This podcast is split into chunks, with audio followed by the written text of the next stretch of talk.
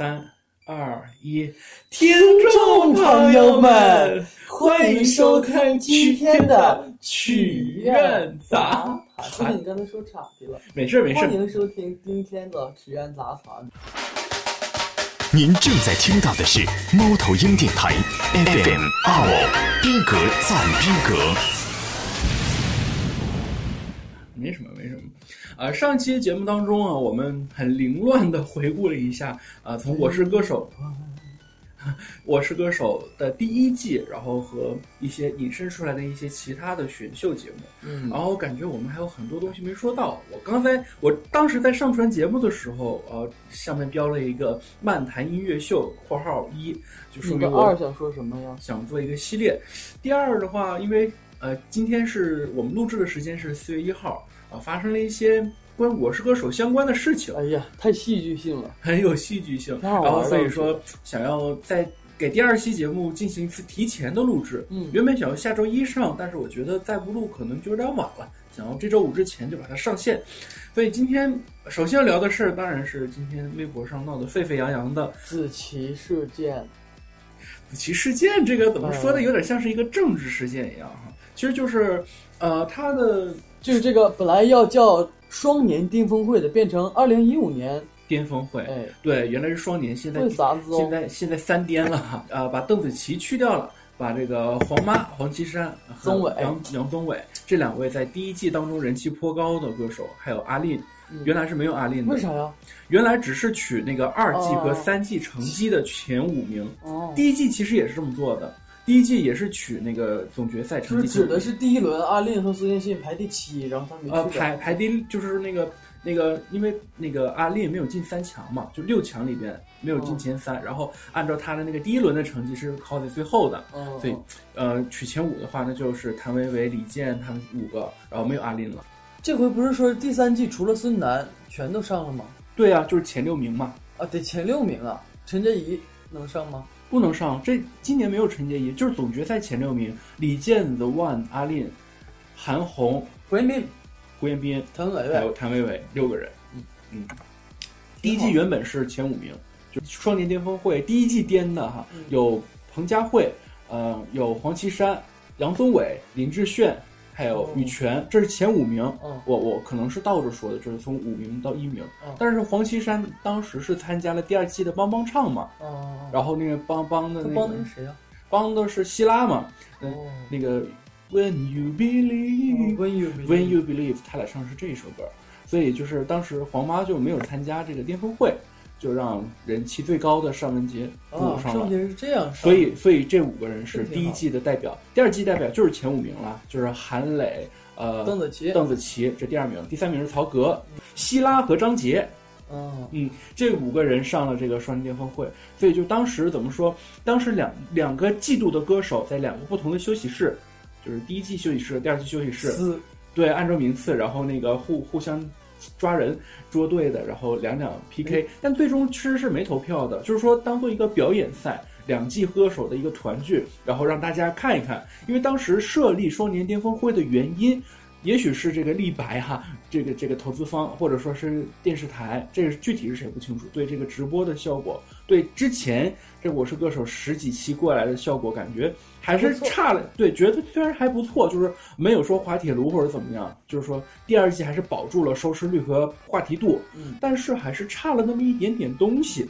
所以说，而且就是观众都很想念第一季的歌手们，嗯尤其跟第二季比较之后，都很想念第一季的歌手，所以就请回来做一次双年巅峰会。嗯包括今年也是这样，在看完第三季的比赛当中，觉得第二季的歌手应该回来唱一唱，就又萌生这个想法。对，所以很很可能就是双年巅峰会从今年开始会成为一个传统，嗯在今年改成三年，就是说三季歌手都在巅的时候，其实这个巅峰很可能对，很可能就是机会很难得的，非常难得，而且是大家都很喜欢看的。你说想，第一季、第二季、第三季谁更强？呃，周五这次直播的阵容是六位歌手，这六位歌手有两位第一季，四位第二季，然后对阵三对阵第三季的六位歌手，就是六哎这回你要。做成这种对阵的的形式。对，这回是一二季组团打第三季，是不是投票？我感觉还是不会投票，但是应该也是会捉对厮杀，两个两个互相 PK。嗯咱们大家心里面可能会有一杆秤，说谁唱的更好一点，然后会会有这么一个评判哎。但是最主要的目的还是说，每个人准备一首歌，让大家娱乐娱乐。对，所以邓紫棋呃，是她是作为作为第二季的第二名，她理应是要上这个双是呀音会的。但是事实上，那个在呃二十九号那天的夜里，还是三三十号那天凌晨，洪涛发了一条微博，原微博原文如下哈，呃，叫做“你不换歌，我们换人，晚安”。哎呀，这个是很强硬的一个。对对对，洪涛其实他自称哈、是以和善著称的艺人，嗯，这应该是他的第一次黑脸。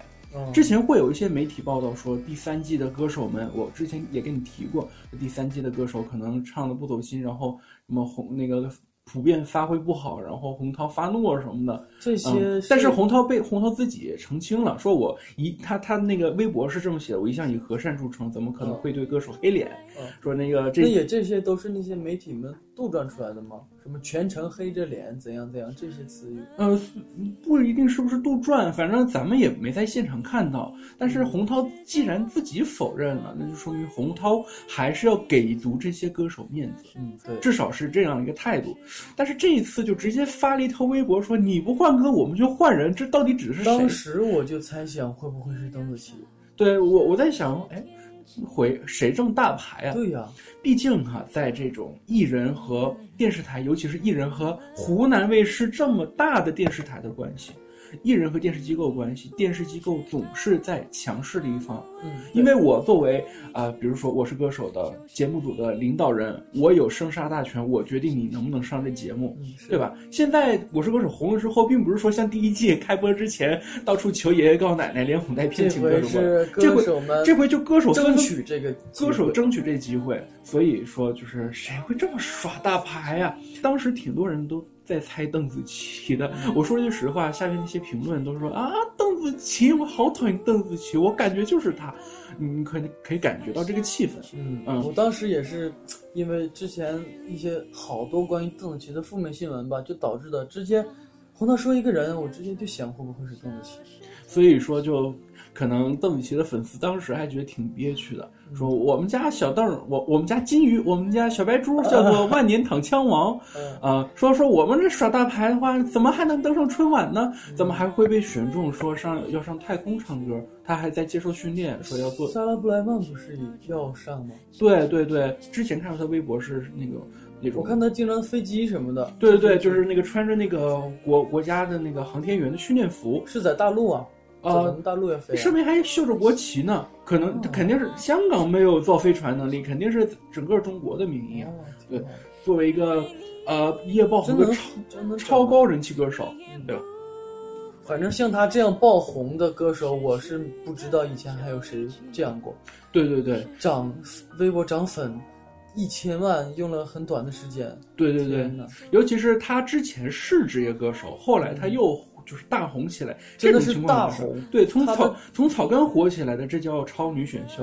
从已经小有名气的专业歌手，到这样的一个全国无人不知的一个大的这种人气歌手，这种情况其实也是第一次见。我觉得他的这么火，他的这么大火是必然的，因为他本身他呃就准备《我是歌手》的这个节目的时候，他本身的曲库就里面嗯准备了好多类似 Falling，类似我们我们对对，要在一起的我要我们在一起。其实这样的，呃，邓紫棋她并不是说刚开始就完全是素人或者怎么样的，她在粤语区已经有了很大的影响力。嗯就是说她在一一三年之前参加《我是歌手》之前，就已经在红磡在红磡体育馆开过多场演唱会。嗯作为一个在红磡开演唱会的最小的歌手，所以说这个成就在也是挺高的。就是说香港呃在粤语地区就很多人知道他，而且他在参加《我是歌手》期间之前，包括之前和之后，正在进行一场世界巡演 X X X Live。哦，我知道这个，对，你知道这个巡演吧这个？巡演里面有很多翻唱歌曲，比如《你把我灌醉》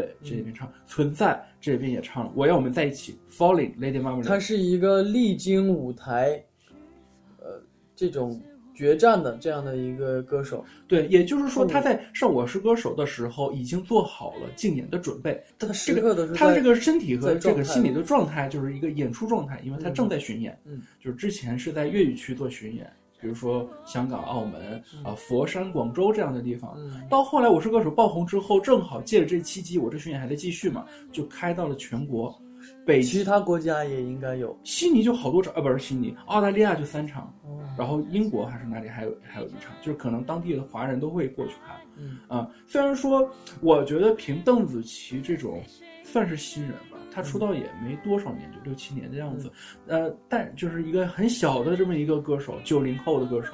并不是说像阿妹啊、张学友这样屹立乐坛十几年、二十几年的，时间嘛。他还是需要时间的磨砺。嗯，但是就是他的人气已经足够能够达到说在全国开体育馆演唱会的程度，嗯这个应该是绝无仅有也是绝无仅有的。各种粉丝。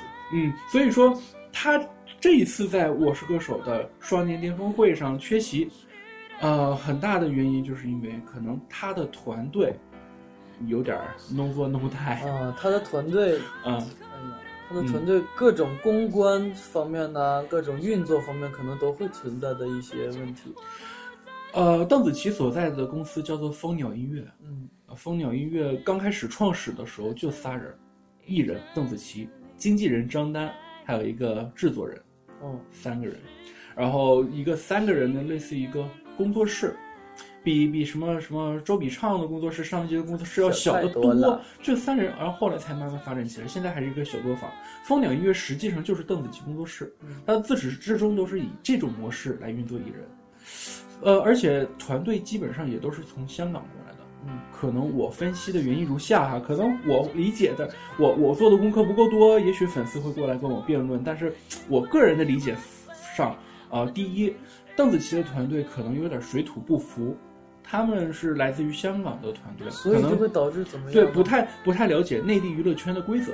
嗯比如说，在内地的娱乐圈，尤其是内地的综艺电视台、湖南卫视，可能就是像艺人和这个电台、电视台的相处模式，就是媒体是老大，艺人你要听他的话。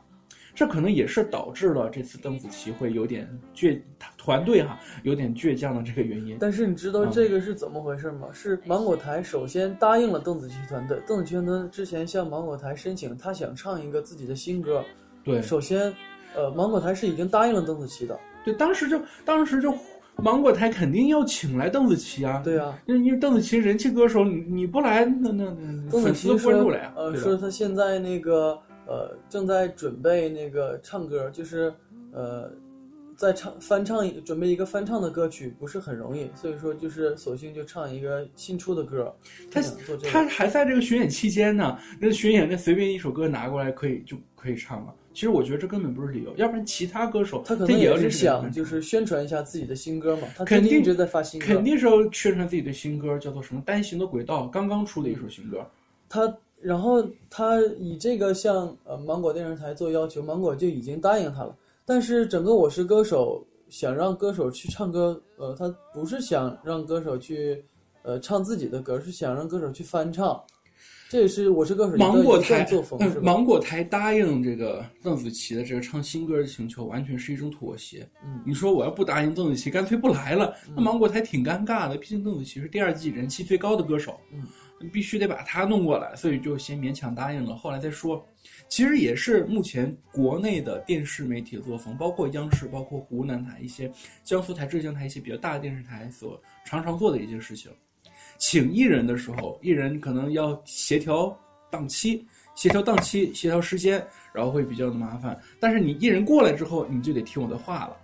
嗯，像春晚请来一些港台艺人也是这样，就说春晚剧组，呃求爷告奶奶，你来上我们春晚吧，我们平台可大了。进来之后，你就要跟那些普通的演员一样，一样一样要吃便当，一样要那个六次彩排或者怎么怎么样。湖南台也是啊，嗯他的那个《我是歌手》的这个制作的标杆是很高的，所以邓紫棋一旦进了这个剧组，要参加双年巅峰会，肯定是要听湖南台的话的，否则的话你要吃亏。嗯嗯，这这是我的一个呃，我认为香港来自香港的蜂鸟音乐，也就是邓紫棋的团队，并没有熟知内地娱乐圈或者是电视圈的规则，水土不服，这第一个原因。第二个原因就是他的团队过小，缺乏一些应对公关事件的经验。嗯，也就是说，他们还没有准备好一夜爆红，然后舆论一下子飞过来，你的风吹草动都会导致那种舆论风向的转变。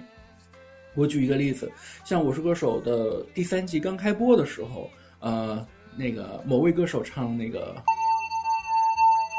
啊，中间插了一段 Lady Marmalade 啊，对对，然后还跳了这个就被邓紫棋的粉丝抄袭之类的是吧？邓紫棋的粉丝也多呀，人多嘴杂，然后可能也而且都是大多数是那个年龄段比较低的，对对对，他们可能就是啊啊，就说。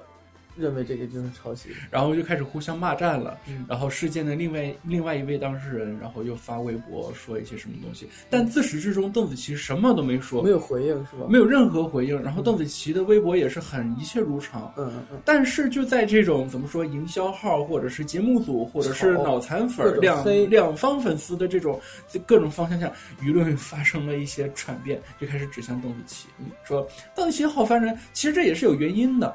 邓紫棋在去年《我是歌手》爆红之后，负面新闻不断。对，可能也是因为这个风树大招风嘛，树大招风，也是因为他的团队公关不力，可能任由这些营销号或者说是一些黑粉或者是一些媒体，毕竟你报道邓紫棋，你能获得眼球，就所以很不实的这些说法，然后就引就是可能风鸟音乐这边也没有能力管，也就导致了这些负面新闻肆意的发生。你想想，在去年开始。就邓紫棋《我是歌手》结束之后，没什么正面新闻，我什么跟某某某的绯闻，然后跟跟某某某的拍广告，然后产生不和，嗯，然后那个其实这些这些新闻的发，这些新闻的产生是很正常的，对任何一个火的艺人来说都是挺正常的，都会出现这些新闻。但是如何处理这些新闻，就需要这个团队做的对团队需要做的一些舆论上的控制，或者他们会不会就是以为？呃，我邓紫棋，我身正不怕影子歪，我没有做这些事情，你们爱怎么说怎么说。但是邓紫棋可能她作为一个艺人只负责表演，大多国内他可能国内这么想，没国内外的艺人对国内外的艺人，你天天坐飞机住酒店跑通告已经够累的了，我都没时间刷微博，我根本就顾不着什么。这也是他们团队的团队的疏忽，而且他们团队可能也是我说了没有做好迎接一夜爆红的准备。他们现在这个团队还是那么小吗？很也是很小的，就是说也。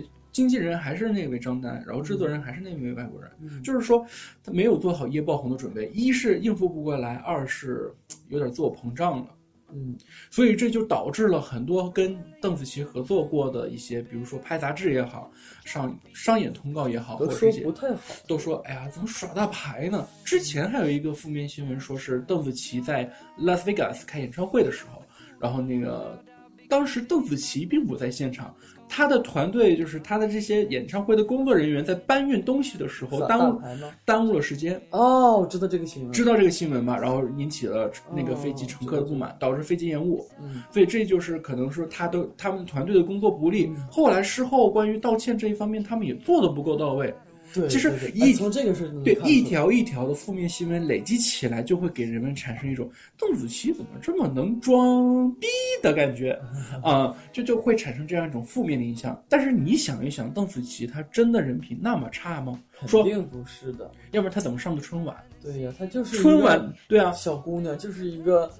哎呀，火了的小姑娘，自己又有创作才能，演唱又很不错。对，说实话，就邓紫棋她本人肯定不会说多么多么的啊耍大牌或者对谁不屑，要不然的话，春晚剧组肯定是瞧不上眼的。你说去，我请任何一个人气歌手一大堆呢，什么什么这 boys 那 girls，所以我觉得邓紫棋当时在那个春晚的舞台上弹唱真唱，我觉得还可以啊。我觉得她艺德、人品什么都可以啊，跟刘欢啊。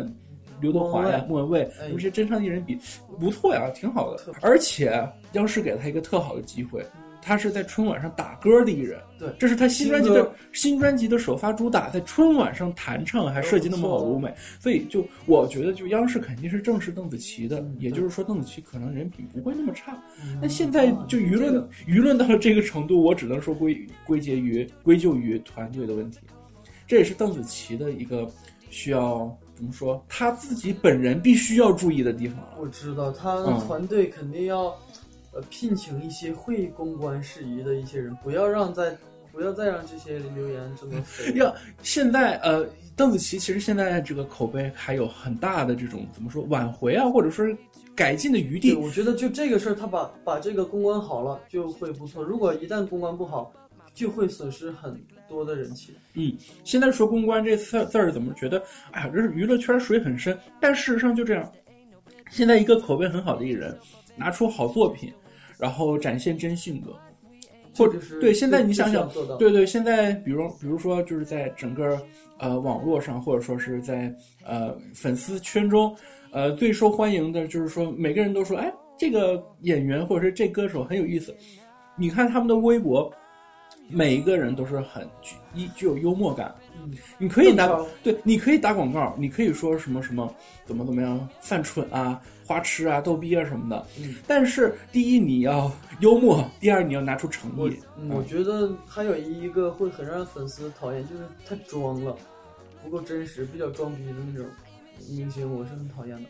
对，会有这一种情况。所以我觉得邓紫棋现在需要改进的地方，我觉得专辑出来之后看口碑吧，口碑如果好的话，这些这些留言什么的，我感觉就可以消下去了。嗯嗯再其次就是说，如果我是邓紫棋的话，我肯定会跟经纪人张丹撕逼，我肯定会跟他撕逼，或者说我把整个团队开掉，我自己签一个内地的公司发展。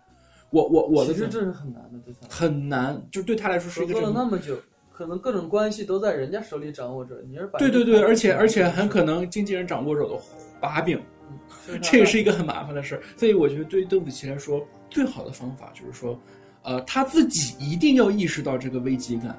我觉得光团队看到这些新闻，看到这些负面新闻怎么处理都没用。我觉得邓紫棋本人要意识到这些问题。我觉得她作为一个艺人，他，呃，他肯定能知道外面的舆论是对他怎么评价的。但是也是经过团队过滤的，可能他听团队说啊，最近你的新闻或者是怎么怎么，他不至于这样，就是他天高皇帝远，什么都不知道吧？他肯定也会了解到一些外会了解会了解，但是他一下子获取的信息量太多。邓紫棋是挺爱刷微博的，对啊，但是邓邓紫棋，你说他会看到说那个那么那么多评论，他会意识到一些，但是他可能也不知道该怎么做。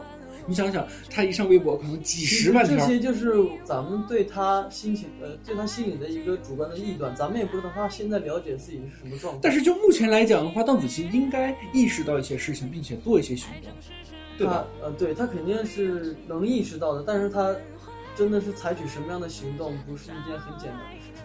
对，所以说你给撕逼这个事情确实很很让人痛苦，因为你抛弃掉培养你这么几年的，哪怕是一个小作坊，他也是跟着你很多年的一个团队，你跟他们撕逼，然后资源在他们那儿，他们那儿还有你把柄，所以我觉得最好的办法可能就是引进一些呃公关比较强的人才，或者说会宣传的。然后能够对音乐了解的比较透彻，这种企划人员你去啊，工资太低了。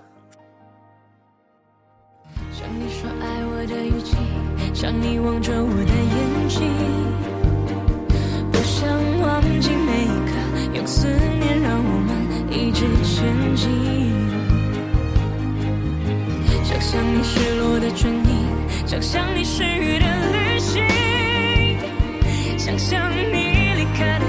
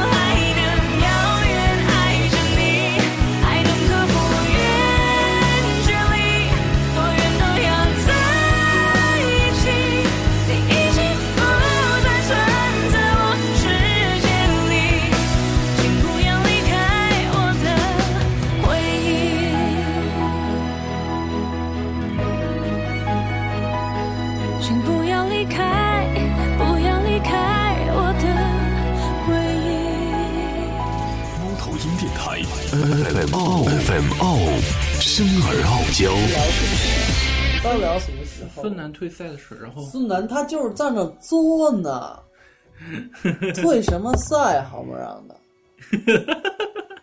哎，您笑什么？我说的不对吗？这段我要剪进去啊。其实孙楠退赛，你你我不要唱任性吧？呃，你你用“任性”两个字来评价他，呃，没有没有，我刚才其实是搞笑。嗯，我觉得他这样做真的是很大程度上是想把机会留给别人，真的是这样。孙楠你嗯，孙楠其实他夺冠希望并不知道这个那么大。然后你说的他另一部分可能性可能是别让自己到时候名次太不好看，是不是？可能是这个原因，但是我觉得最主要的也是我，嗯，不觉得他呃退他临时退赛这个很不好的一个原因，是因为我我认为他真的是在给其他的晚辈留机会，我特别佩服他能这样做，就是无论是他出自什么目的，他这样引号任性的退赛，都是一个很大的很重要的决策，但是我对他这个还是肯定的。但是我对他是否定的，毕竟，毕竟哈，呃，孙楠的这个做法是嗯很幼稚和不负责任的。呃，尽管他可能认为自己比较高风亮节，嗯或者说歌手们认为他高风亮节，嗯说那个孙楠大哥给我们机会去争夺歌王，你说的这个，其实很少有人这么认为。但事实上造成的直接后果就是给节目组造成了很大的麻烦。演出事故，这其实就是直播事故了对，而且是人为的直播事故。所以所以说很多网上很多人都在声讨的这一点。对，这可能也是孙楠在当时决定退赛的时候根本没有想到的这次这个三年巅峰会没有孙楠，有人说湖南卫视已经把孙楠封杀了，并没有封杀，洪涛亲自那个澄清，并没有封杀。嗯但是原来我双年巅峰会只上五个人的，嗯，就是说只上只上五个人，当时连阿令都没有，嗯就是说并就孙楠就更别考虑，孙楠其实呃严格来讲他的名次就是第七呗，嗯对吧？严格来讲他名次就是第七，所以说五个人肯定轮不到他。嗯，这次的话就是觉得阿令不上太遗憾了。是对他的人气也暴涨。对，阿令的人气那么高，所以把他请过来，两全其美。大不了咱们少说点话，十二首歌直播唱完得了呗。嗯，所以就十二个人。假如要是孙楠请过来的话，那可能还得从第一季里抽一个人过来，就十四首歌，一期节目完全盛不下这么多内容。嗯，是的所。以说，那就是六六 VS 六，就是这样。洪涛是这么解释的呀，洪涛他的洪涛他的官方说法就是不请来阿令太遗憾了。正好第一季有两个歌手能来，那就是六 v 六，第第第三季再补一个阿令过来。有可能是一个说辞吧，其实也无所谓了。对，也无所谓，可能大家也就就希望这六个人来得了。嗯，对对对，真的是这样。会是这样的，所以这尽管对于孙楠喜欢孙楠的人来说是一个挺大的打击。喜欢孙楠的，一般不占网上的主力军，一般都是比较年龄。所以嘛，所以我当时有一个比较奇葩的观念，不知道是不是对的。嗯，我是这样想，就哪怕是像韩红、孙楠，或者是邓紫棋等等一些人气比较高的歌手，但是在《我是歌手》这一过程之后，可能在名誉度上有一点点下滑的这样的歌手，嗯包括另外一位女歌手。但是事实上来讲，真正能够为他们的商演买单的人，并不上网。啊，他们只看电视，啊他们看电视觉得啊这个歌手好厉害，然后但是你不至于就是为他们商演买单，这个人一点网上的消息都不掌握吧？啊、可能他们不会参与这么多评论，但他肯定都是知道的。他们任用聘用一个艺人去做广告，去给他们上演这些东西，他们不可能不考虑。事实上歌手的商演可能不怕骂名，就怕没人关注。那倒是，对，但是不能是太不好的名声。但是哈，韩红和孙楠他们的商演价格并没有变化，嗯但是他们的商演场次暴增。嗯，韩红和孙楠他们，孙楠不是哈，韩红之前是体制内歌手，嗯。孙楠可能不是体制内歌手，但他也是一个老资老老资历的，对。就是说他们都是上什么同一首歌啊，啊什么欢乐多情这样歌会，再就是说一些政府商演啊，比如说某某某某县某某市举办一个什么什么，现在习大大不让整这些。对啊，就是那个呃简政，然后那个不不允许搞这种大搞大办这种大型的文艺晚会，所以政府的商演锐减。现在整个那个演出市演艺市场的这个他们得谋出路了，对咸鱼翻个身。对演演艺市场的份额在急剧坍缩，嗯呃，包括韩磊可能也意识到了这个问题。主要是因为这个政策的改变吗？对政策的大环境的改变，呃，所以说在这样的环境下，呃，像他们都要走向流行。对对对，从一些高规格高规格的文艺晚会和政府演出没有转向商演。对，呃，包括韩磊也是，韩磊之前跑的演出都是什么各大电视台或者各大政府的文艺晚会、各大大型活动文艺晚会。自从上了《我是歌手》之后，可能他的商演价格或者怎么样也并都会提升的，会有提升，但是没那么多。但但事实上，它的场次也一定是增加。对，后来韩磊可能也会跑很多的一些呃商商商业活动，然后接一些什么电视剧的片尾曲，像这样。嗯，也就是说，他的这个并并不是说快速的赚来很多钱，成为暴发户，也没有说是什么呃有所呃萎缩他的这个商演的价格，而是说它的这个赚钱的方式发生了改变。嗯，尤其尤其是现在这个国内音乐的大环境在发生的一些变化，可能在转向正版化，嗯呃，歌手们赚钱的方式也在潜移默化的有一些变革，嗯，这也是韩红和孙楠们，呃，可以，啊、放下一些身段去参加这种提升自己名气的节目，节目。嗯，孙楠其实算是国内乐坛一哥了，真的就是这么对，虽然国说国内唱功谁是最实力派，可能呃一直都会说是孙楠也不知道谁了吧？对，现在可能可能大家现在在提的话，会有一些多样化的选择，嗯比如说沙宝亮，嗯或者比如说李健之类的。尤其是一些呃人气很高，还有就是刚刚获得很高人气的歌手。对对对，之前几年那孙楠一定是 number one，是的，对他的那个实力，虽然说他长得很像王大治。呃，陈刚，呃，长得也很像杨晨刚，哎你看杨晨刚的微博，哦就像段子手一样。那个那个杨晨刚、王大治、孙楠连连看，他俩站在一起玩小宠。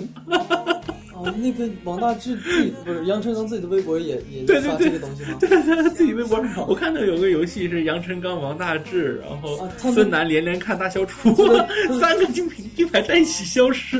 这个，自黑吗？对对对，自黑。杨臣刚其实作为一个网络歌手，没什么面子在，他后来又又又出什么歌吗？没出什么歌。但是我感觉他要出歌，因为他这就是那种，呃，太段子手了。他应该出歌，只是咱都不知道。他应该，他他他最近没有录。我记得有一次是他参加什么录制现场，完因为逛超市迟到了，哎我去，笑死我了！前几年这种事，前几年嗯，孙楠退赛其实最主要的还是给节目组带来了麻烦，啊，然后。嗯，对，尤其是汪涵那一段儿，就是哎，成就了，汪涵。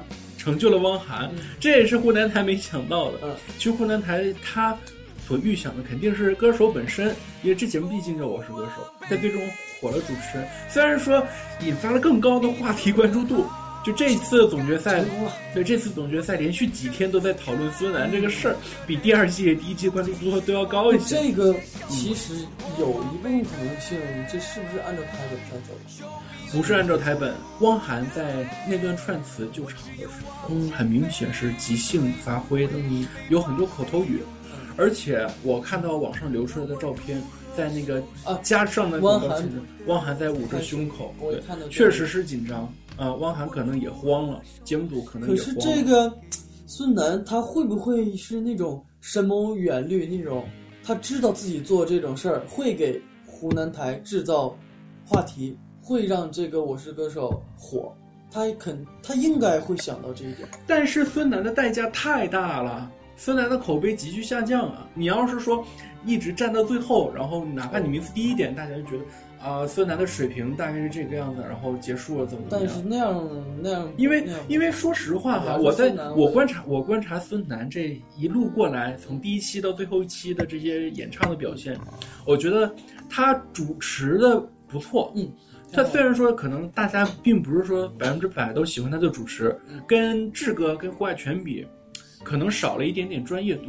你在回顾第一季胡海泉的主持的时候，你会发现胡海泉在介绍歌曲的时候，会有一些自己的，有自己对于歌曲的理解，会准确的交代出歌曲的背景，嗯，会交代出用了哪些乐器嗯，介绍一些很稀奇的乐器，比如说琵琶，呃琵琵琶，还有那些什么比比较那种卡洪，就是一个箱子打击乐的那个箱子，还有一些很多的那种什么电子乐器哎什么的。真专业。对，因为胡海泉他有着改编的功底在，他对于乐器的领悟力是很高的，专业度上我觉得胡海泉做的是最棒的，在萌的程度上，当然是记载嘞。对，就是古巨基虽然说他主持功力没那么好，就是说普通话不太标准，然后说说话语速也慢可，招人喜欢了。很招人喜欢。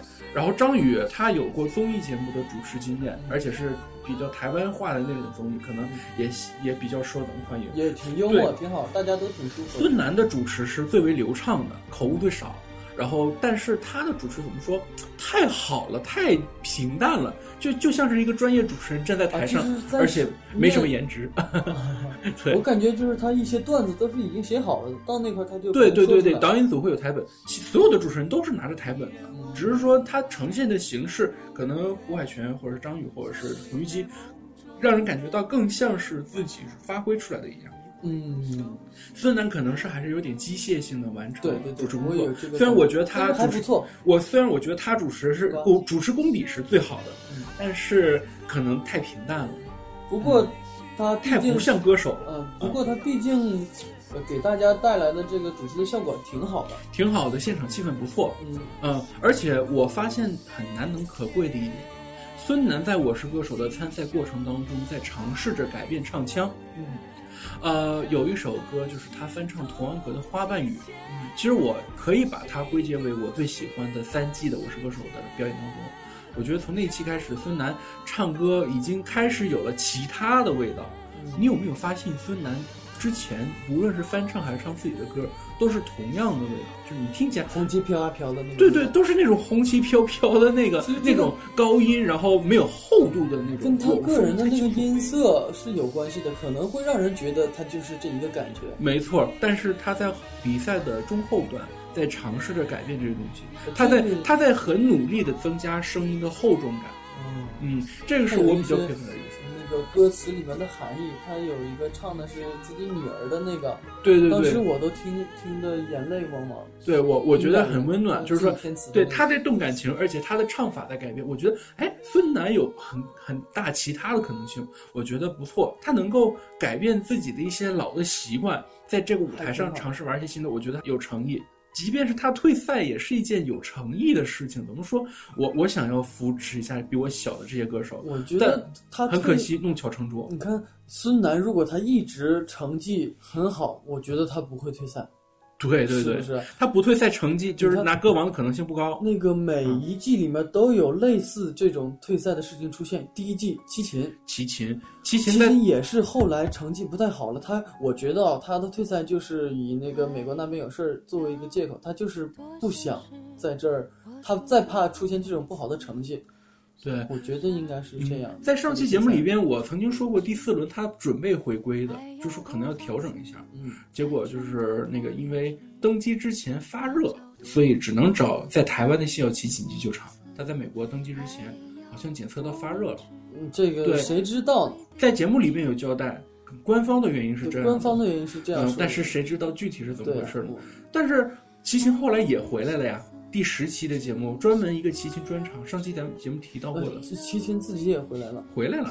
哦齐秦自己唱了一首，他比其他的七位歌手都在致敬齐秦，齐秦自己唱了一首什么“居我之在乎邓你丽君的”，对他致敬邓丽君。我觉得那期节目就挺和气一团的，给足了齐秦面子。对呀、再一个就是他退赛了之后，可能会有一些像我的那种猜想的一些争议论吧。然后，嗯、对，然后正好那个弄一期这样的节目，这样的节节目，然后致敬一下齐秦，对对对，压一压这些对。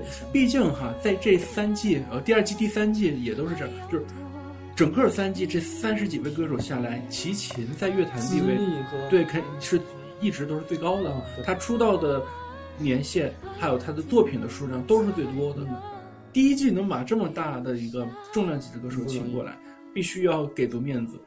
韦唯他虽然说不是退赛，咱们上期节目提到过，我记得他他有一个他有一段话是说什么，他放弃是什么的竞竞争，然后说是也是把机会留给后辈，这是也是在一场比赛上面说过的这句话。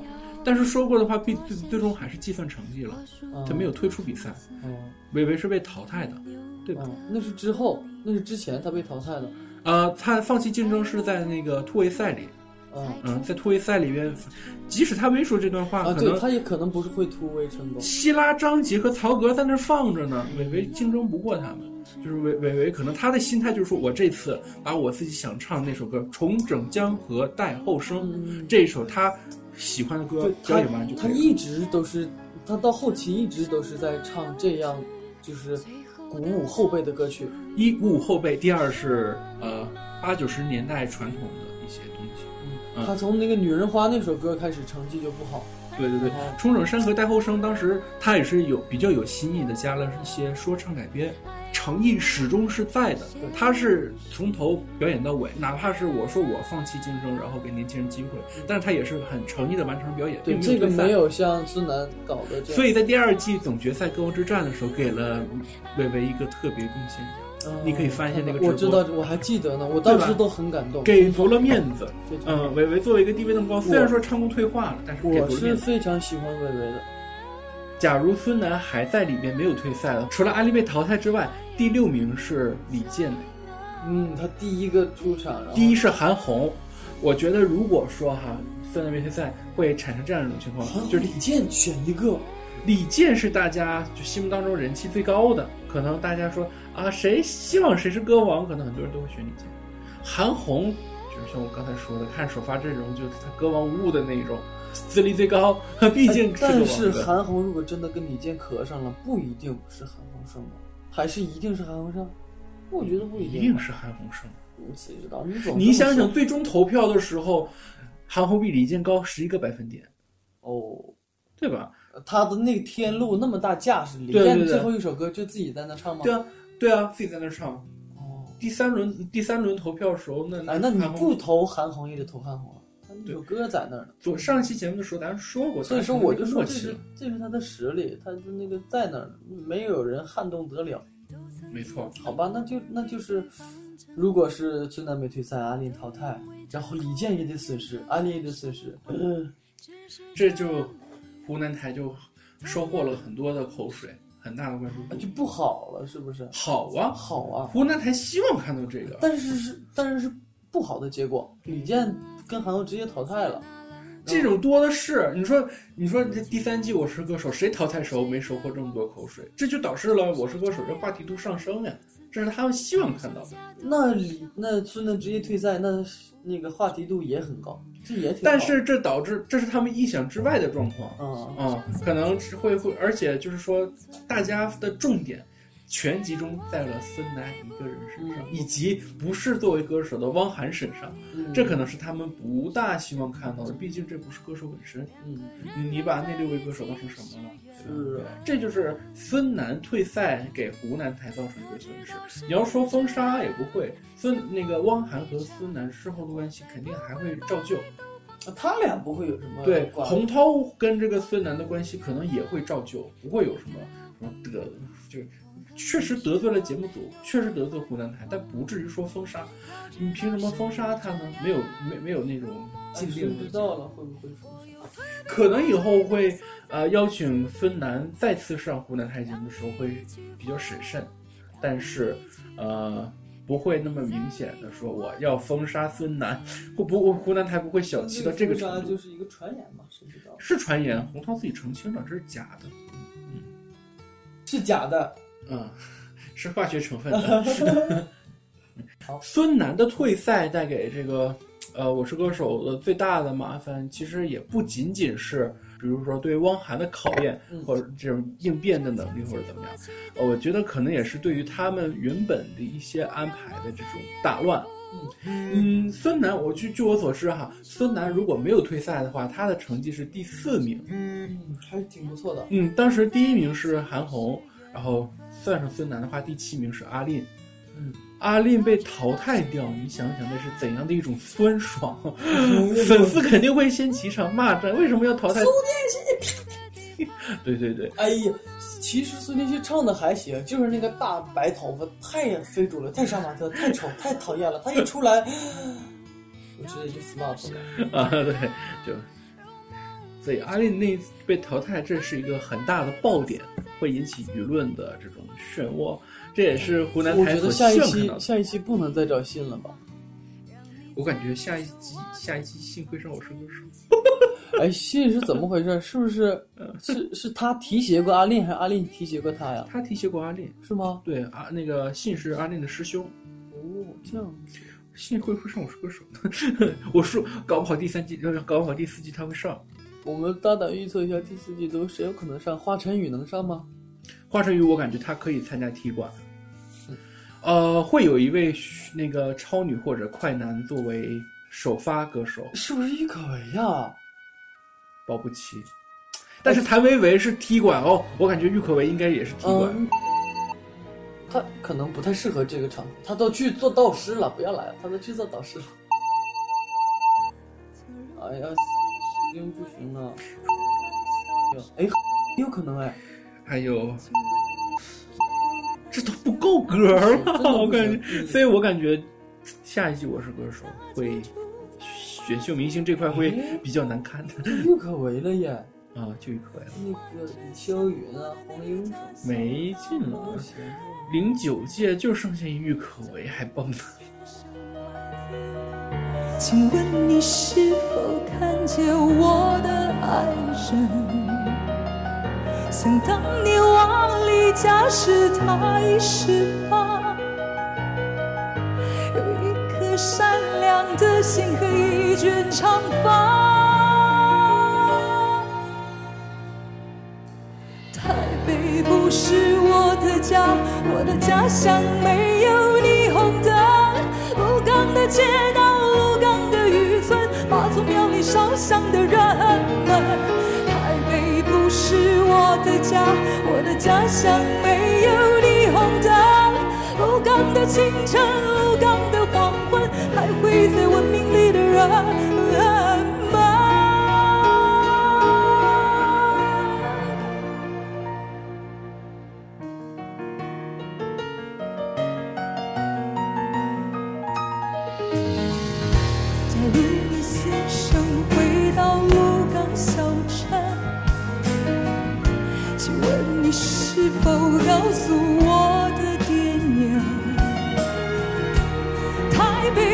是我想象的黄金天堂，故事里没有当初我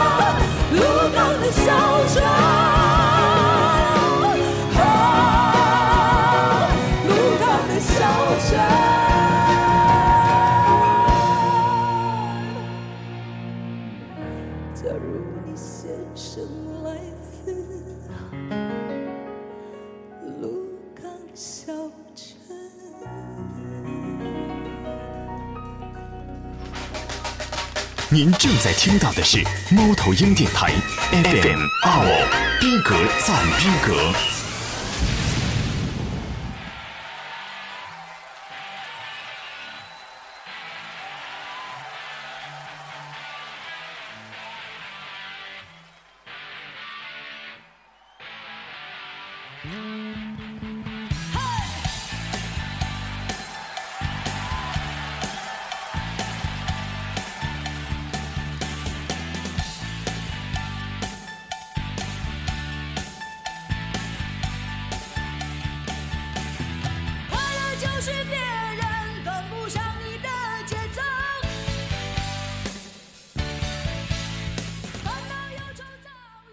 已罗琦退赛肯定是身体原因了。当时医生下了命令，说你必须不能再唱歌他。那时候四五个月了吧，孩子已经挺大了。一月份一月底退退赛，四月四月中旬待产，那时候就已经是六七个月了，嗯肚子都这么大了，就是再唱的话可能是，而且他的那个歌路还是那种大嗓子，对对对孩子不太好，所以医生下了命令必须退赛，所以这个是就是罗琦退赛是个无奈的决定。我记得罗琦当时一一出场，没有没有那样的待遇，全部都在罗琦罗琦罗琦，大家特别爱，所每一场的观众都特别爱戴罗琦，对，他是摇滚乐的传奇啊、所以说这个退赛是很无奈的。而且他的那那些歌都能调动大家现场的气氛，名次没有不好的时候。那咱们就开始说罗琦吧。嗯，罗琦，我觉得他是怎么说？把他请过来，跟跟把黄妈请过来难度是相同的。嗯而且，呃，当时黄妈在第一季的时候唱《回来》，嗯，然后唱的那么那么高那高，就是罗琦。那是罗琦的歌啊。嗯。大家都开始搜索罗琦，可能很多不太了解九十年代中国摇滚乐的人，哎呀，有一有一年的草莓音乐节，我是、嗯。结果罗琦也在，我当时不知道，我就嗯知道罗琦啊，有个唱回来的罗琦，我就听说过，然后我没去看，我就嗯，听着他在唱，我没跑到舞台前去看，我就复出回归的前一阵子看了他那个树生长的声音，演唱会，我请你看来着，你没来北京，了。我我就觉得罗琦是一个很不错的歌手。嗯，他在舞台上的那一种高亢的那种力量，当时还是怀着宝宝，第一期来就就已经在怀孕状态，那那那那个时候，我觉得他的声音保持的是很好，你那天看他演唱会，他现场呈现的也不错吧？好于《我是歌手》第二季，是吧？，对《我是歌手》第二季可能他身体上有些有些原因，嗯。但是我们说他在退赛之后，然后生了孩子之后恢复的很好。嗯然后第二季就是一月份看他演唱会的时候，状态比参赛时候要强。可能也是因为我在现场的关系，那个唱那个我期待那个高音极为震撼。嗯，嗯，哎，真遗憾没去上，你请我说没来，真是。对，这个是我觉得很佩服罗琦的地方。第二，我佩服罗琦的地方是，他也敢于放下身段，直面自己的这种呃经历。嗯因为你在扒罗琦的履历的时候，你会发现他真的太有故事了。太有故事了，有黑历史，然后有很曾经也疯狂过，比如他的左眼的那个事情，比如说他曾经吸毒的事情，然后到后来现在一个，呃，一个妈摇滚妈妈的形象，你说到吸毒，我就想为什么罗琦曾经也吸过毒，然后满文军也吸过毒，满文军后来参加的时候就没有获得很好的待见。满文满文军能上《我是歌手》，其实也是因为经纪公司的功劳，嗯，天浩盛世你你觉得他的唱功怎么样？他在《我是歌手》那几首歌的表现，退化了，但实际上呈现的还不错吧？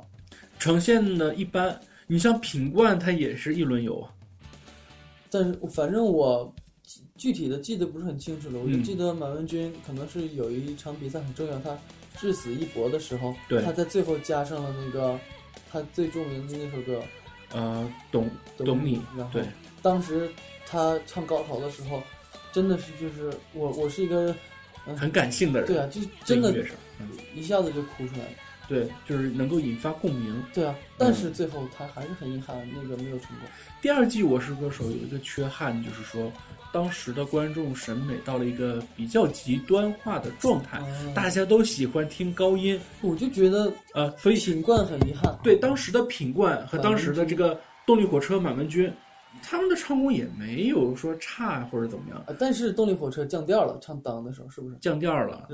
我记得当时网上说的就是啊，降调了，没有那个震撼感了，不咋地。但是发挥的也比较稳定。这这三位补位歌手全都一轮游，嗯，嗯，也就导致了这种我我是歌手这个舞台。第二季的时候，大家都会说我是高音。第一季会有这个说法，但第一季的高音可能仅限于，比如说像黄绮珊这样的大嗓门歌手，其他歌手并不怎么飙高音。嗯第二季的时候就都在飙高音。第二季的补位歌手就希拉和张杰留下了，是不是？对，补位歌手只有希拉和张杰留下了，嗯然后那首发歌手有四个留下，然后曹格是最后，第一轮被淘汰，最后突围成功的。嗯，哎，就像这一季的胡彦斌似的，胡彦斌，对，胡彦斌他呼声很高。我我我觉得第三第二季哈，呃，呼声上其实有差别，就是像像人气歌手，比如张杰、周笔畅，然后是呼声很高。曹格这样的实力派，我真的当时万万没想到，曹格第一次就是第一轮被刷下去，我觉得他是一个唱将，金曲歌王地位也在那儿，我觉得他唱的我很丑，对，可是我这么认为。那个那个唱的时候，他就是唱完这个被淘汰的，是不是？对对对，可能就是说他的歌声还没有引起那么多人的共鸣。这一季谁唱来着？这一季有人唱的韩红唱的，哦，他唱的还挺好，我觉得比超哥那个好听。韩红唱的更柔一点，嗯嗯，可能会会，韩红是一个，当时《我是歌手》给她的定位叫做国字号女生，啊对每个歌手都有一个头衔嘛，title，然后韩红是国字号女生，嗯就是说她一上台，像她自己所说，就是说希望能够让人们忽视掉她的身材，只听他唱歌，嗯她想做到这个程度，嗯事实上他也做到了。嗯，就是每一首歌，韩红的唱功就是无可挑剔，无可挑剔，每一首歌都是每一首歌都稳定，没有什么破音走调什么的，都嗯都非常好。嗯就是说他能否突破自己更高一层，更受人的喜欢，嗯，是这样的一个原因。他韩红，呃，这又聊到了韩红啊，对，他在我说的前几期可能是有一些说法，有一些处事的上面让大家看起来不是很舒服。高那那个节点就是在李荣浩踢馆那期嗯接吧，可能几位歌手以以韩红为首的几位歌手忽视掉了李荣浩。啊韩红可能是他，我我之前评价过他，算是我们说人精，嗯他很善于交际，他在圈内朋友特别多，嗯就是他和比如说演艺界，就是泛演艺界，就包括呃文化界的人士、演员和歌手，他关系处都很好。嗯，他公益呀、做的也不错，对他自己又是军人，对对对，但但是他那个今年刚刚辞掉那个空军，呃文工团团长的职务他，不是那个军人了吗？现在已经，不是军人了，就是退哦退出了。嗯要不然咋能参加这个那个呢？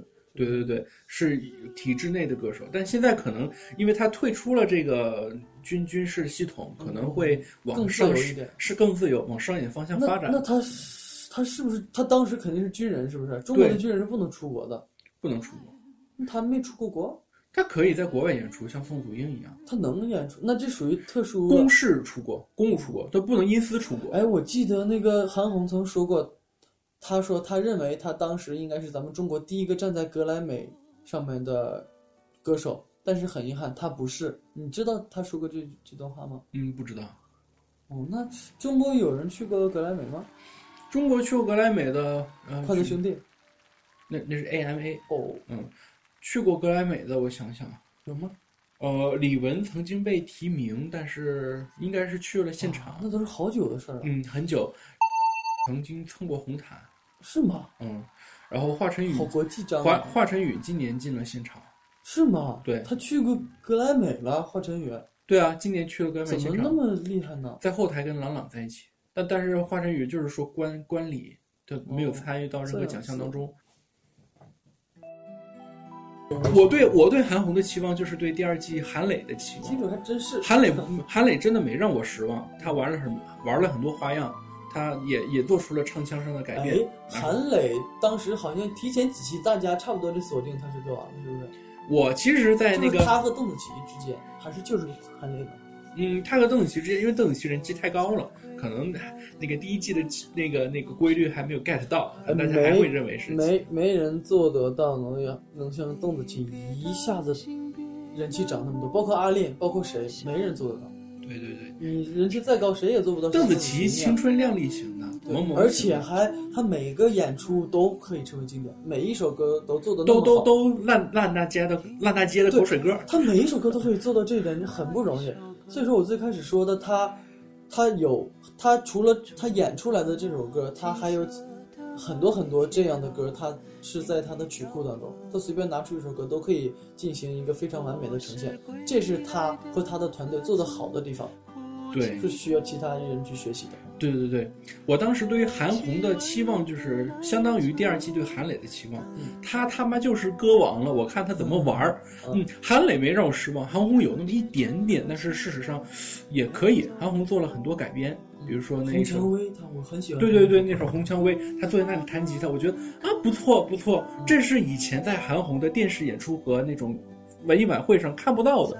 那个时候看到的韩红，可能都是穿着藏族服装或者穿着军军装在唱主旋律的唱主旋律歌曲啊，高原啊，对，天路都唱腻歪了，唱八百遍了。但是这回他这又唱了天路，但是这回他唱天路做了改编，就是刚第一段民谣化，第二段民歌化，就第二段就是后边那一群藏族的伴唱啊，会烘托出这种气氛。这是在国内其他的节目当中所看不到的，这也就是我觉得歌手们。在这个舞台上做出改变和一些突破自己风格的方一些举动，我觉得特别好。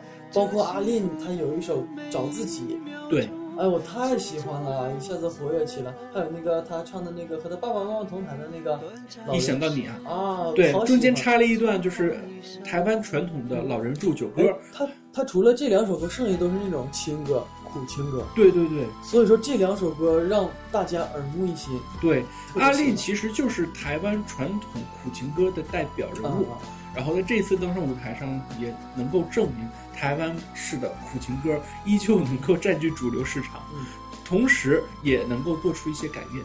这我是觉得阿令在这个舞台上的意义。哎，说到改变，那李健他一直坚持自己的风格，他这样不算改变吗？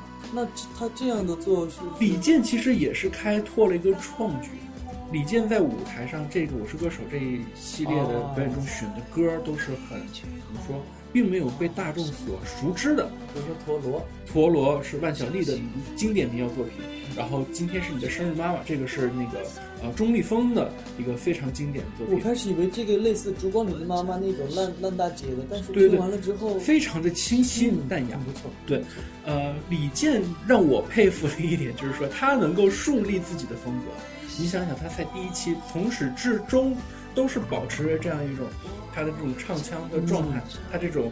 民谣的风格，文艺的风格。李健是他之前不是非常的被大家所熟知，他这个他在这个舞台上应该首先做的不是去打破风格，应该是先把自己的风格树立树立起来，然后再考虑转型啊之类的事儿。对对对，这其实我觉得李健非常强的一点，嗯，所以李健在这一点做的可能更好。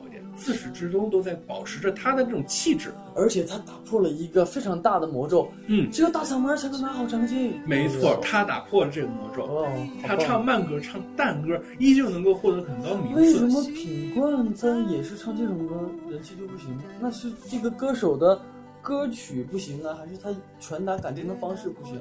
不够极致，不够极致，不够极致。对，品冠的声音很暖，但是李健的声音更暖。李健声音是。极为稳定而且很柔的李健的那个声音一出来，你就可以知道我以前没听过这种音色。对对对，他的音色就是，就是说你他开口的第一句，你就会被吸引住。就像品冠那种，哎，很暖啊，那种大男孩的声音有很多。对对对，品冠那一种声音，可能你在听完整首的时候，你才会回味过去，然后你才会觉得啊，品冠唱的好暖。但李健是一开口就能抓住你的那种暖，对，这也就是李健能够说在现场一下子觉得李健他这么火，他一下子这么火，他的歌这么好，很重要的一个原因是他自己唱歌的这个音色太好听了，就是他说话的声音或者他唱歌的声音，对对对，太难得了。对，不仅仅是这种唱功上、技术上的，或者说是唱歌时候创作上的。因为他是创作歌手，他更善于用声音表达感情。嗯，再其次就是一些和唱歌无关的，比如说在真人秀节目当中对他性格的展现，萌萌的，对，包括他的其他很多很多情况下，他的这种文艺气质的展露，也会使得。广大女粉丝对他产生花痴的感觉，就觉得这个人很有趣，很值得关注。于是李健的人气就是这样被抬上来的。挺好。你可以诟病他的风格单一，但是你不得不承认，他把这一块做到了登峰造极，做到一个极致。我觉得李健没有必要去突破风格，我觉得挺好的。你看这个这么说，就是可能是有一点和咱们之前的观点有有点相反，就是啊，歌手要去树立不同的风格，然后但是这对于李健这样的歌手，他对于不同的歌手，你有不同的路子。嗯李健这样的是成功的，就是单一风格。突破风格的，比如说像阿令也是成功的，像尚雯婕虽然说被淘汰了，但是也获得了很多人的支持。嗯，呃，但是突破风格有失败的案例啊，比如说。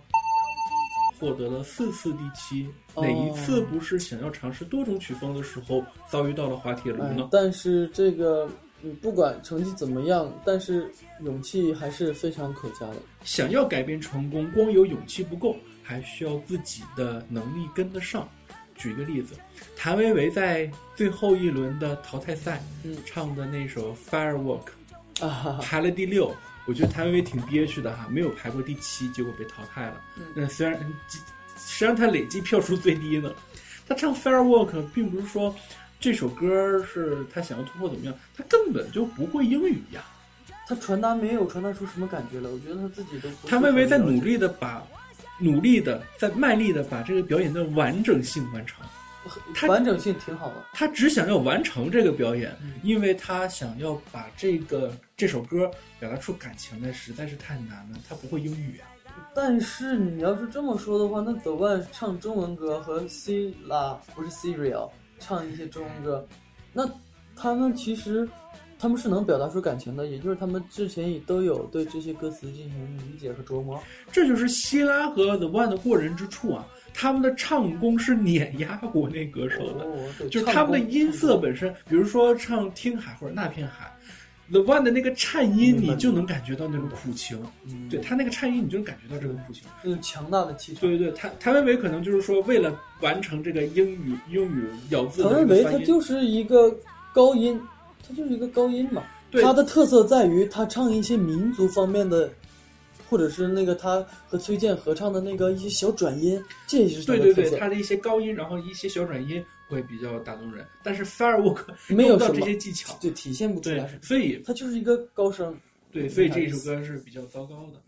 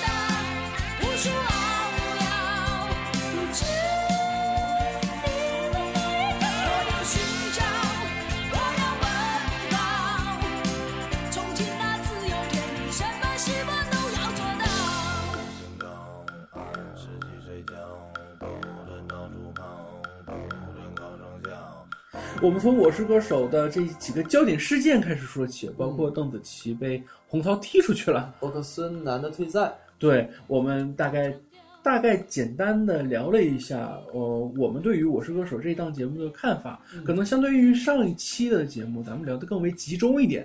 啊、事实上，可能对于其他的一些综艺节目来讲，这些都是互通的。对于歌手的实力的展现啊，电视节目是一个非常好的途径。对，大家都非常喜欢参与的一个平台。嗯，没错啊，包括呃，我和你的这个合作到这儿就差不多结束了，因为你也要回去。咱们做了两期的一个这个呃漫谈音乐秀，嗯，呃，但是还是以《我是歌手》为主，因为最近在热播这个节目。呃，事实上，在今年夏天的时候，会涌现出更多的这种音乐类的竞技真人秀，比如说《中国好声音》第四季要办了，很期待的。目前为止只确定了周杰伦一个导师，哎呦，我不错哦，我有点担心啊，那个那些把昆凌的代价。不是不是，我有点担心，就是那些那个学员在那个转身的时候，是不是都会只选周杰伦？啊，我我也有这个想法哎，所以我觉得，会不会这样啊所以我觉得其他三位导师他会一定尬。一定不会，一定不能更小。比如说，嗯我建议把李玟拉过来，哦李玟的唱功是顶级的，在那个高音随口就来。我觉得李玟能够在唱功方面给予这些学员很多的指导。呢？韩红应该也 OK。韩红和李玟他们同时在东方卫视都当过导师。中国梦之声，我记得当时韩红不断的向李玟献殷勤没错。对对对，所以第三、第四季的《中国好声音》具体是什么样的话，以后再聊。嗯我以后可能也会找来更多的，就有一些见解的，不一定是专业人士，可能到时候我可以请到一些咔，了了解这些电视制作，不能说内幕吧，电视制作流程以及具有一些观点的这些有本事把那有趣的人吴美师请来聊。那舞美师啊，以后真说不准。哎呦喂，真不错呀，胡枣。我把话放这儿，以后请肯定请来一个电视界。我今天就把话放在这里。我就把话放这儿，看能不能请过来一个大咖。当然哈，咱们聊了这么多时间，我最后再来一段大贯口。我们的节目在微，走着，我们的节目在微博 FM 啊、网易云音乐两大平台率先首发。嗯可能我在帅啊、剪辑完之后会首先传到这两个平台，然后其次的话是百度乐播啊、这是收听率非常大的平台，大家要多多关注哦。嗯喜马拉雅啊、荔枝 FM、豆瓣小站、懒人听书，还有我们即将上线的腾讯 Next Radio 啊、会同步 Podcast，对，还剩下一个 podcast，说同步的更新。呃，每一期的节目都会是以这样的形式，这样的脱口秀的形式。同时，我原来的呃那种单人的音乐评论、八卦和推荐分享的那个节目以呃，对对对对继续。呃，以音乐馆这个呃板块的名称继续保留下去。所以本期节目到这里就结束了，也非非呃非常感谢今天嘉宾的光临。呃我说这话怎么有点这么客套的？嗯他的微博名叫豪森嗯 J A O S K S N，颜值非常高。哎呀妈呀！嗯，所以 别看一一口东北大碴子味儿的发音，但是可以去找他的微博随意的勾搭。我是胡一刀，本期节目就到这里了，大家再见。拜拜。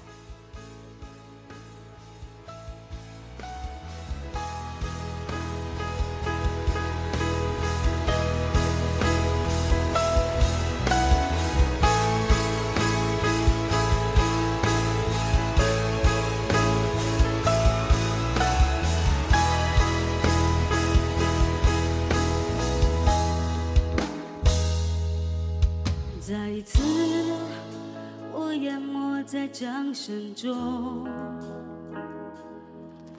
眼前的你竟如此激动，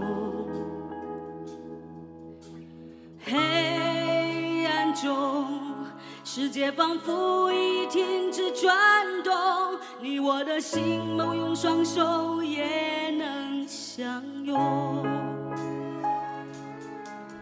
如果有